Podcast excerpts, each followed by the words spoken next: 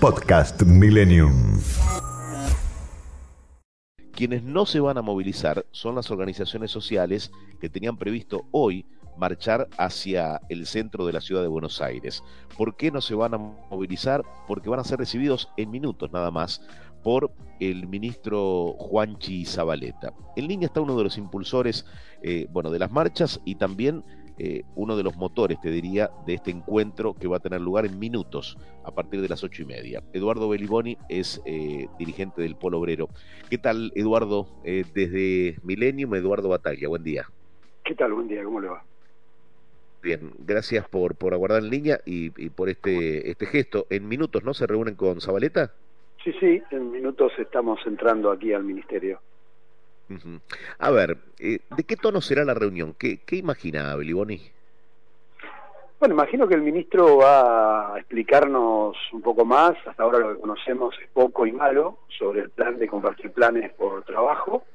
Nosotros estamos muy interesados en escucharlo, eh, creemos, destacamos el gesto que ha tenido en recibirnos, porque bueno, si no hoy otra vez íbamos a tener la noticia caos en el tránsito, que la verdad no nos agrada nada, y lo que queremos es vehiculizar soluciones. Algunas son inmediatas, son necesarias, son imprescindibles y son urgentes, por eso a veces tenemos que molestar a mucha gente que tiene razón y que tiene bronca y que tiene muchas también imposibilidades, pero el vehículo de los reclamos a veces tiene que pasar por esos lugares porque si no, no se atienden cosas como, por ejemplo, la alimentación de los comedores populares. Sobre ese punto no puede haber más dilaciones. Hace dos años que los pibes en los comedores comen polenta. Si comen polenta todos los días, vamos a tener muchísimos problemas con el desarrollo intelectual de esos chicos el día de mañana. Necesitamos mejorar. Si hay 11 personas, 11 millones de personas, como dice el Ministerio, que comen en comedores populares, no pueden comer como perros, no pueden comer polenta todos los días o hidrato de carbono todos los días, porque los chicos necesitan, sobre todo los chicos, muchísimas proteínas, muchísimas vitaminas, y necesitamos que eso les sirva para poder formarse, educarse y trabajar eh, eh, eh, mientras dure la emergencia, estamos en una emergencia lamentablemente. Y después sobre el trabajo, sobre el plan de trabajo, de planes por trabajo, nos hace acordar mucho el plan que hizo Macri, que se llamaba Palme, tenía nombre y todo, y lo anunció exactamente igual si uno va al diario del 2017, se toma el trabajo, exactamente igual que Macri, porque se van a convertir los planes en trabajo.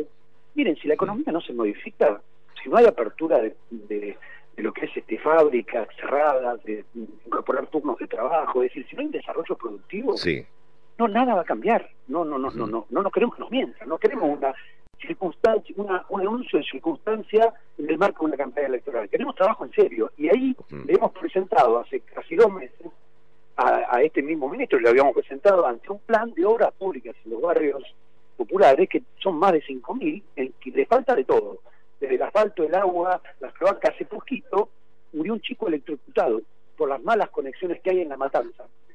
No en la matanza hay malas conexiones en todos lados, hay malas conexiones, conexiones clandestinas porque la gente no tiene que pagar la luz, es el desastre urbánico que urbanístico en, en el conurbano sobre todo. Entonces, Eduardo. y la vivienda son dos temas, son temas fundamentales para el desarrollo de la obra pública y del trabajo. Eduardo, ¿qué piensa del congelamiento de precios, de este acuerdo con los empresarios o con una parte del empresariado?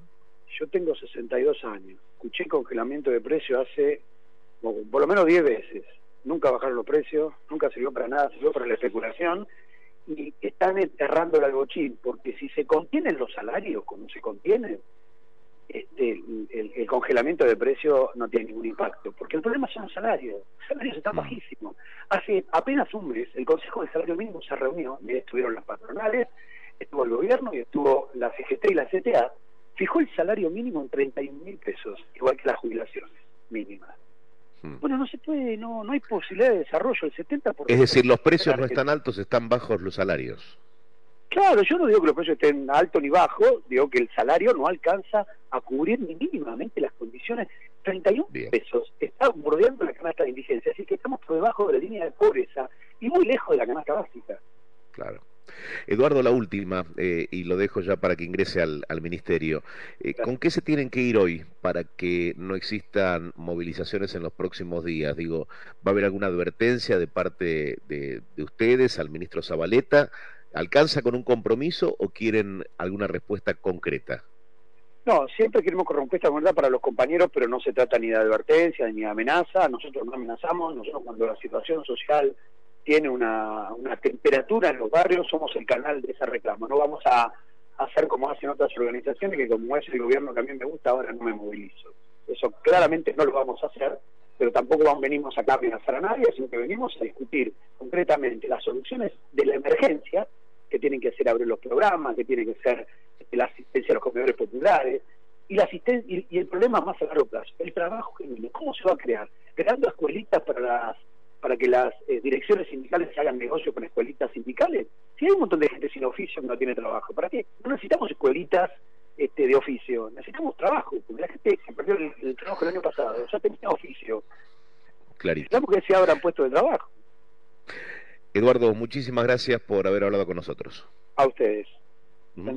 Eduardo Beliboni, dirigente del Polo Obrero, mm, cortó con nosotros y, se mete ya en el encuentro eh, que tenían previsto con el ministro Juan Chizabaleta. Ojalá sea un encuentro positivo. Mm, el pedido es de trabajo genuino, eh, más allá de medidas como las que pudo haber presentado el gobierno en las últimas horas.